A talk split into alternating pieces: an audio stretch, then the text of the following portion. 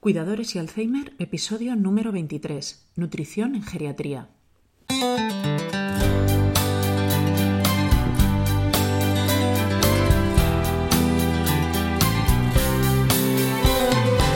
Bienvenidos a nuestro podcast sobre cuidadores y Alzheimer.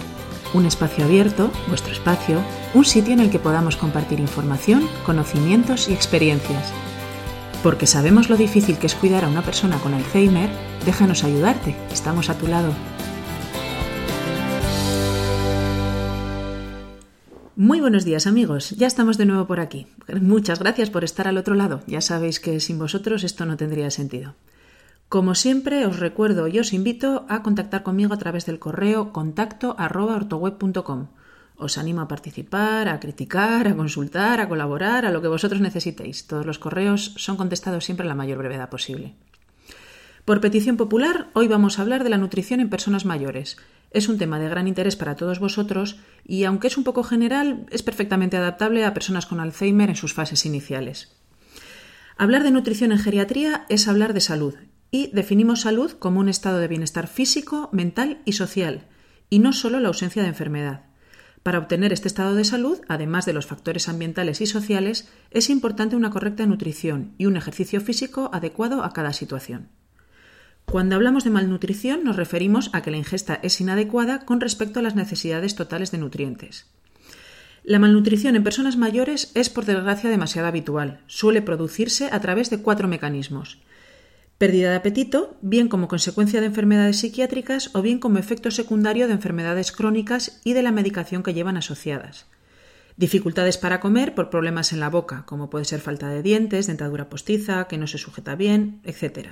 O por problemas de movilidad en general. Pérdida de peso sin perder el apetito por un cuadro de malabsorción o por un aumento de necesidades energéticas, como por ejemplo la enfermedad de Parkinson. Factores sociales como aislamiento, pérdida de seres queridos o dificultad para comprar y cocinar, normalmente en hombres. La malnutrición está directamente relacionada a una mayor mortalidad en ancianos, ya que conlleva un claro empeoramiento del estado general, lo que se traduce en mayor dependencia, empeoramiento de las patologías crónicas, disminución de la capacidad respiratoria, empeoramiento de la función cognitiva, mayor riesgo de caídas, mayor riesgo de úlceras por presión, anemia, inmunosupresión, es decir, el cuerpo ya no tiene defensas para responder, responder ante ninguna enfermedad. Es, por tanto, de vital importancia detectar este problema de forma precoz e iniciar un tratamiento nutricional adecuado a sus necesidades. Ante las primeras sospechas, no dudéis en consultar con vuestro médico o farmacéutico. Factores de riesgo. Las causas que principalmente provocan los problemas de malnutrición son factores sociales, institucionalización, problemas económicos, bajo nivel cultural o vivir solo. Factores funcionales, pérdida de autonomía o imposibilidad de autoalimentarse. Factores físicos y médicos, mal estado de la boca, problemas de deglución, fármacos, alcohol, enfermedades como EPOC, hipertiroidismo, mala absorción, artritis reumatoide o cáncer. Factores psicológicos y cognitivos, depresión, ansiedad o deterioro cognitivo.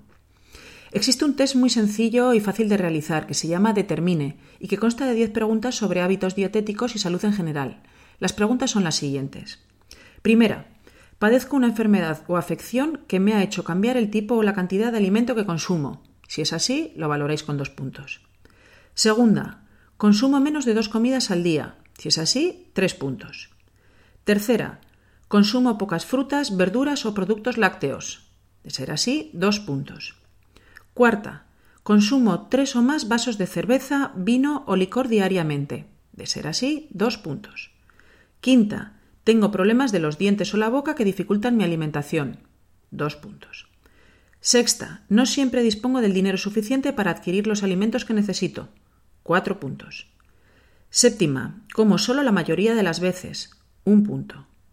Octava, consumo tres o más medicamentos por día. Un punto.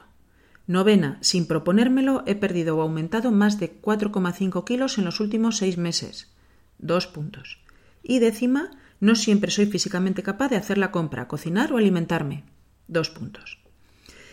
El total de este test son 21 puntos y una puntuación superior a 6 sugiere ya un alto riesgo de desnutrición y la necesidad de una valoración más detallada por parte del médico de cabecera. Otra señal de alarma debe ser un IMC bajo, por debajo de 20, El IMC, supongo que sabéis, es el índice de masa corporal y os recuerdo que se calcula em, con el peso en kilogramos partido por la talla al cuadrado en metros cuadrados. Si hablamos de personas a las que no podemos realizar una medición correcta de la talla, se usa la fórmula de la altura desde la rodilla al suelo. Os dejo la fórmula en el blog y os la leo, pero vamos, son numerajos. Para el hombre se hace 2,02 por altura de la rodilla al suelo menos 0,04 por edad más 64,19. Y a la mujer se calcula eh, multiplicando 1,83 por altura de la rodilla menos 0,24 por la edad más 84,88. Lógicamente, estas son pruebas de andar por casa, para que podamos detectar posibles problemas de malnutrición. Una vez detectados, debemos ponerlo en conocimiento del médico para que valore si necesita realizar pruebas bioquímicas u otro tipo de valoraciones. Requerimientos nutricionales en geriatría. El requerimiento nutricional es la energía procedente de los alimentos necesaria para satisfacer las necesidades de un individuo de tal forma que se encuentre en buen estado de salud. Debe haber, por tanto, un equilibrio entre ingesta y gasto energético. En el anciano las necesidades son menores debido a que los tejidos y masa muscular disminuyen su metabolismo. Se estima que es un 6% por década a partir de los 30 años. Y también una menor actividad física que conlleva un menor gasto energético. Las recomendaciones de la Academia Nacional de Ciencias de Estados Unidos sobre el reparto calórico son las siguientes. entre un 45 y un 65% se debe ingerir en forma de hidratos de carbono, entre un 20 y un 35% como lípidos y entre un 10 y un 35 como proteína. Pero vamos a ver algunos matices al respecto. Proteínas. Hay estudios y opiniones muy diferentes que estiman la necesidad del aporte proteico, variando desde 0,6 gramos por kilo al día a 1,25 gramos por kilo al día, es decir, más del doble. La medida más consensuada está entre 0,9 y 1,1 gramos por kilo al día. También, según la Academia Nacional de Ciencias, se estima en 46 gramos día en mujeres de 1,60 de altura y 60 kilos de peso y 56 gramos día en hombres de 1,73 de altura y 77 kilos de peso. Estas son las medidas, digamos, más estándar. Podemos encontrar proteínas de origen animal en la carne, huevos, pescado y productos lácteos, o bien de origen vegetal como la soja, frutos secos, champiñones, cereales o legumbres. Se recomienda que un 60% del aporte total de proteínas sea de origen animal y el otro 40% de origen vegetal. Hidratos de carbono. El tipo de carbohidrato consumido puede afectar considerablemente la respuesta insulínica y termogénica. Las fuentes alimentarias de hidratos de carbono son muy diversas, cereales, azúcares, tubérculos, legumbre, frutas o verduras. Es importante que la mayor parte de estos carbohidratos sean complejos con bajo índice glucémico, es decir, que no eleven mucho la glucemia después de la comida. Es aconsejable que una parte de los hidratos de carbono de la dieta sean ricos en fibra, para que de este modo se pueda cubrir más fácilmente los requerimientos diarios de este componente de la dieta. La fibra dietética tiene muchos efectos beneficiosos para el organismo. Ayuda a disminuir los niveles de colesterol, especialmente el LDL, mejora el tránsito intestinal, enlentece la absorción de glucosa y disminuye, por tanto, la secreción de insulina. También previene la formación de divertículos y el estreñimiento al incrementar el bolo fecal. Pero no todos los efectos son beneficiosos, ya que la ingesta habitual de fibra reduce la absorción de vitaminas, minerales, proteínas y calorías. El consumo de, fibra debe acompañarse siempre de un aporte hídrico suficiente, sobre todo en los ancianos. Lípidos. Como he indicado antes, la ingesta de lípidos o grasas recomendada en nutrición en geriatría es del 20, entre el 20 y el 35 del valor calórico total.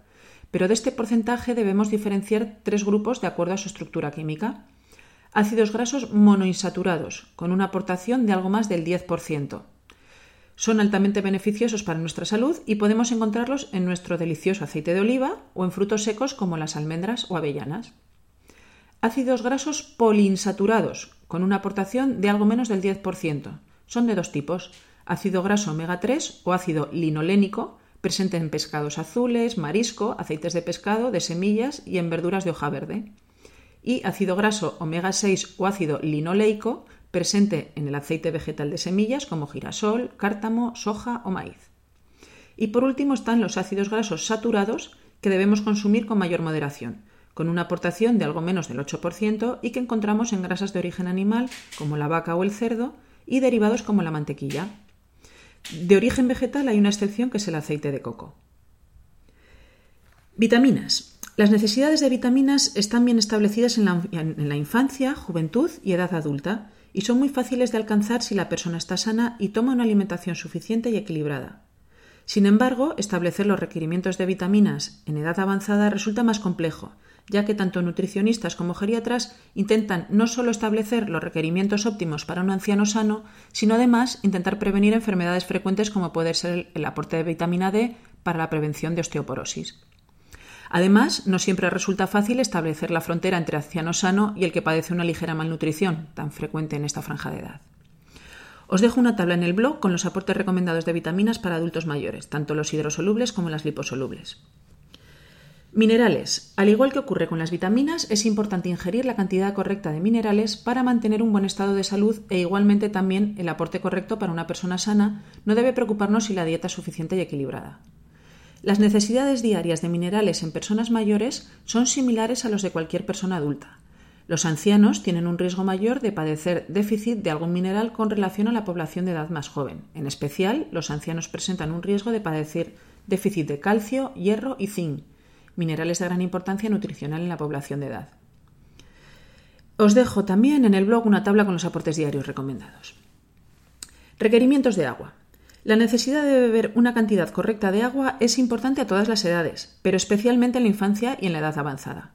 En los ancianos que tienen una inferior cantidad de agua en su composición corporal y una menor capacidad de regulación a través de la sensación de sed, el menor aporte hídrico puede conducir a situaciones de deshidratación, en algunas alteraciones patológicas. La deshidratación es un problema demasiado común en el anciano, especialmente el institucionalizado. Las necesidades de agua se estiman en un mililitro por kilocaloría ingerida o bien 30 mililitros por cada kilo de peso al día. Como una parte importante del aporte hídrico se cubre con la, alimentación, suele ser suficiente para cubrir las necesidades hídricas la ingesta diaria de entre un litro y litro y medio de agua u otros líquidos. Un bajo aporte de agua y líquidos provoca estreñimiento, impactación fecal, cuadro confusional, deterioro funcional o incluso muerte. Debemos vigilar, por tanto, que la ingesta sea adecuada, especialmente en personas dependientes o con demencias.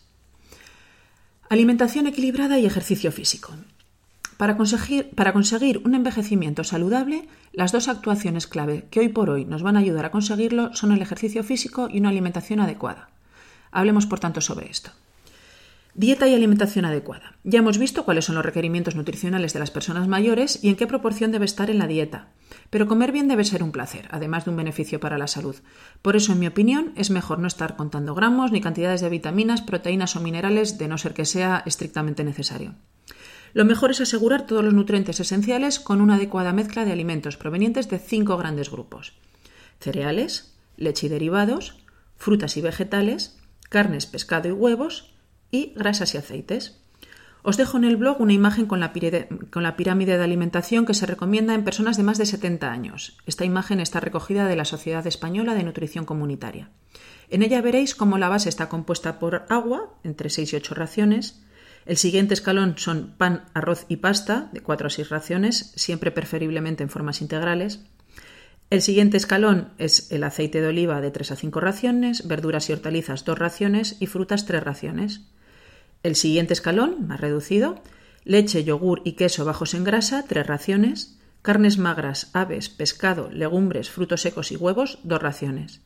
Y ya por último, arriba del todo de la pirámide, están las grasas y dulces industriales que hay que moderar el consumo. Em, hay un apartado especial para suplementos en los que hay que evaluar la prescripción de suplementos individualmente, como puede ser calcio, vitamina D, vitamina B12, etcétera. Las necesidades energéticas de una persona mayor son menores que en personas adultas, pero los requerimientos de la mayoría de nutrientes esenciales no varían. Hay que elegir, por tanto, alimentos con elevada densidad de nutrientes y consumir alimentos con efectos protectores como pescado, ajos, cebollas, coles, verduras, tomates, cítricos, uvas, fresas o aceitunas. La principal recomendación que debemos dar a nuestros ancianos para llevar una dieta saludable es que debe ser rica y variada, y no modificar las características fundamentales de la dieta mediterránea que son elevado consumo de frutas y vegetales que aporten grandes cantidades de vitamina C, betacarotenos y fibra. Una adecuada ingesta de fibras, 40 gramos al día, puede ayudar a combatir el enlentecimiento del ritmo intestinal. Consumo elevado de aceites vegetales, sobre todo aceite de oliva, que aportan ácidos grasos monoinsaturados que previenen la enfermedad cardiovascular. Elevado consumo de pescados, que aportan proteínas y ácidos grasos poliinsaturados, sobre todo del grupo omega 3, que también ayuda a prevenir la enfermedad cardiovascular. Son además una buena fuente de proteína y vitamina D. alto consumo de leche, que aporta proteínas y calcio, bajo consumo de mantequillas o margarinas, que son ricas en ácidos grasos saturados, moderado consumo de azúcar, es una fuente agradable de energía y puede ayudar al consumo de otros alimentos, pero siempre con moderación. Limitar o eliminar el consumo de sal si existe hipertensión arterial, moderado consumo de alcohol, prevenir la deshidratación con una ingesta de entre 20 y 45 mililitros por kilo de peso al día, Lógicamente esta cifra puede ser muy variable en función del clima, del sudor, del peso, del ejercicio físico, pero es importante insistir en este tema ya que con la edad disminuye la sensación de sed y aumenta mucho la incidencia de deshidratación, ya lo hemos comentado. Y por último, mantener una adecuada exposición al sol para mantener niveles adecuados de vitamina D. Si esto no es posible, hay que valorar aportes extra. Es importante recordar que un cambio en la dieta debe ser siempre con el consenso de la persona mayor y valorando sus gustos, su situación socioeconómica y sus posibles limitaciones funcionales y mentales. Ejercicio físico. La actividad y el ejercicio físico es beneficioso para la salud. Hay que tener presente que con la edad normalmente se tiende a una vida más sedentaria, por lo que hay que intentar estimular la actividad física en función de las posibilidades de cada persona. Una actividad física adecuada tiene multitud de beneficios. Ya lo sabéis, disminuye la pérdida de masa ósea, disminuye los lípidos sanguíneos, reduce la glucemia y el riesgo de diabetes, mejora la salud cardiovascular y mejora la masa y la fuerza muscular. Existe además un alto grado de relación entre los factores de riesgo de discapacidad y la vida sedentaria. Mediante el ejercicio físico regular podemos ayudar a mejorar y disminuir el riesgo del deterioro cognitivo, de depresión y ansiedad, obesidad, sarcopenia, osteopenia, disminución de la capacidad aeróbica, disminución de la fuerza y resistencia muscular, disminución de la flexibilidad, alteración del equilibrio de la marcha, caídas, enfermedad cardiovascular, enfermedad pulmonar crónica, diabetes, hipertensión, hiperlipemia, dolor lumbar, artrosis, osteoporosis, enfermedades vasculares o accidentes cerebrovasculares. Es evidente, por tanto, que el ejercicio físico puede modificar los factores de riesgo de discapacidad y ayudar a la prevención y control de enfermedades crónicas. la prescripción de ejercicio físico debe basarse en cuatro pilares. Cambiar un estilo de vida sedentario a uno más activo, modificar los factores de riesgo de discapacidad y las enfermedades que lo favorecen, mantener o mejorar la capacidad de ejercicio en todas las esferas, fuerza, equilibrio, flexibilidad y capacidad aeróbica, y promover la interacción y el intercambio social. Las recomendaciones de ejercicio físico para prevención y tratamiento de la discapacidad se dividen en tres modalidades. Entrenamiento de resistencia. Frecuencia, 2-3 días por semana. Volumen, de 1 a 3 series de 8 o 10 repeticiones, trabajando 8 o 10 grupos musculares. Intensidad, 80% del ritmo cardíaco máximo. Y medidas de seguridad, velocidad baja y un día de descanso entre sesiones. El entrenamiento de resistencia consigue incrementar la fuerza y la masa muscular y puede ser realizado por personas muy ancianas con escasa reserva física. Este tipo de entrenamientos deberían ser establecidos por un profesional sanitario cualificado, médico, geriatra, fisioterapeuta, para estar seguros de que el trabajo realizado es correcto y adecuado a cada persona. Entrenamiento cardiovascular. Frecuencia entre 3 y 7 días por semana. Volumen entre 20 y 60 minutos. E intensidad entre un 45 y un 80% del ritmo cardíaco máximo. Medidas de seguridad. Actividad de bajo impacto sin llegar a la extenuación. Este tipo de entrenamiento debe incrementar el trabajo aeróbico. Caminar. Ese es el ejercicio recomendable en este caso. Y por último, entrenamiento de equilibrio. Frecuencia entre 1 y 7 días por semana. Volumen, una o dos series de entre 4 y 10 ejercicios diferentes, enfatizando posturas dinámicas. Intensidad, dificultad progresiva según tolerancia y medidas de seguridad, ambiente seguro o con monitor.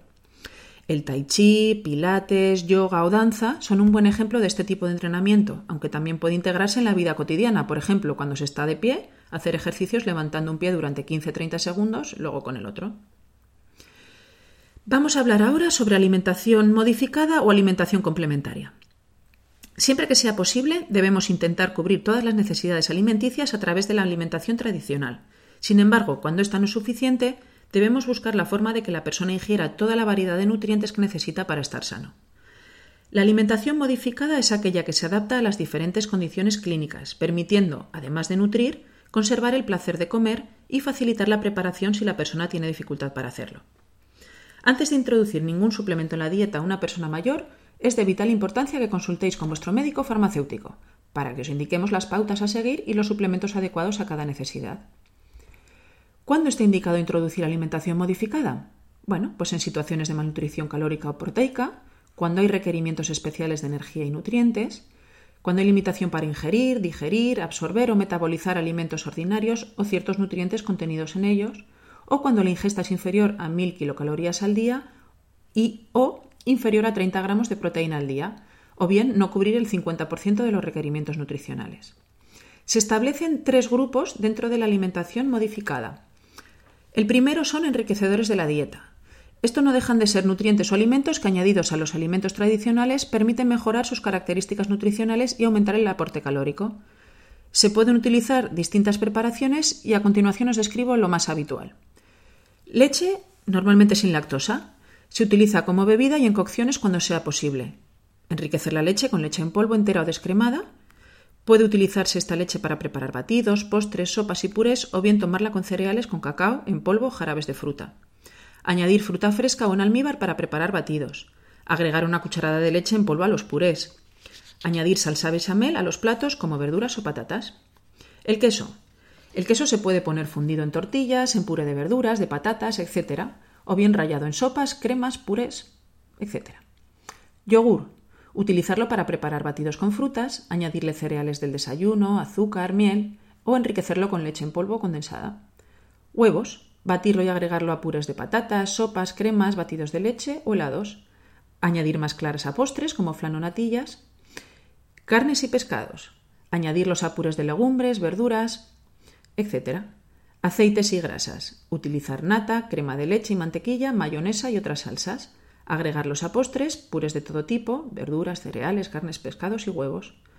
Frutos y frutas secas, trocearlos y añadirlos como complemento en batidos, cremas y purés azúcar y miel, agregarlos a zumos, batidos y postres en general, cacao en polvo y chocolate, para agregar a los batidos y postres en general, y por último galletas, para consumirlas trituradas, principalmente en desayunos y meriendas. Como veis, este listado no deja de ser comida casera con algo de suplementación para intentar que la dieta sea más completa.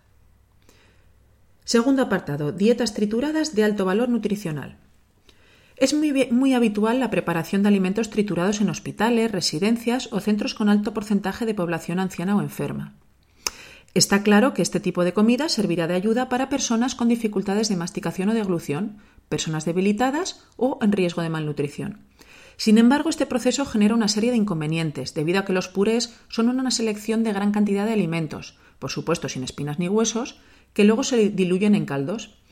Esto genera Necesidad de ingesta de volúmenes muy grandes para cubrir las necesidades nutricionales, por lo que en personas debilitadas puede generar desnutrición ya que no son capaces de ingerir toda la cantidad de puré necesario. También puede provocar rechazo del sabor derivado de la repetición de sabores extraños y no habituales para el anciano. Y por último, la manipulación puede afectar a la salud microbiológica si no se extrema la precaución. Cuando los enriquecedores de la dieta que hemos visto antes no son suficientes, el siguiente paso es adquirir preparados para comidas y cenas como purés ya listos para consumir. Solo hay que calentarlos. Son los clásicos potitos, pero preparados para adultos. También se pueden encontrar purés instantáneos liofilizados que se encuentran en polvo y tan solo hay que reconstituirlos con agua, leche, caldo o aceite. En general son purés variados de carnes, pescados, huevos, verduras, legumbres, hortalizas, con un alto contenido en proteínas y micronutrientes, pero con bajo contenido en sodio, colesterol o grasa saturada. También existen potitos preparados para desayunos y meriendas a base de cereales y frutas. Es importante que tengáis en cuenta que no valen los de bebés, que tienen que ser los que son ya preparados específicamente para adultos con sus requerimientos. Estos alimentos tienen una elevada densidad nutricional pensada y adaptada para el adulto mayor, y su principal ventaja es que con volúmenes de ingesta muy bajos se consigue cubrir todas las necesidades nutricionales. Y ya por el tercer apartado son los modificadores de la textura. Las personas que padecen disfagia o dificultad para comer pueden encontrarse con que no son capaces de ingerir sólidos. Se llama disfagia principalmente esofágica o líquidos, ya que les provocan atragantamiento. Esta segunda es la más habitual. Hay que adaptar la alimentación a las necesidades de cada paciente, ya que presentan un elevado riesgo de sufrir malnutrición o deshidratación.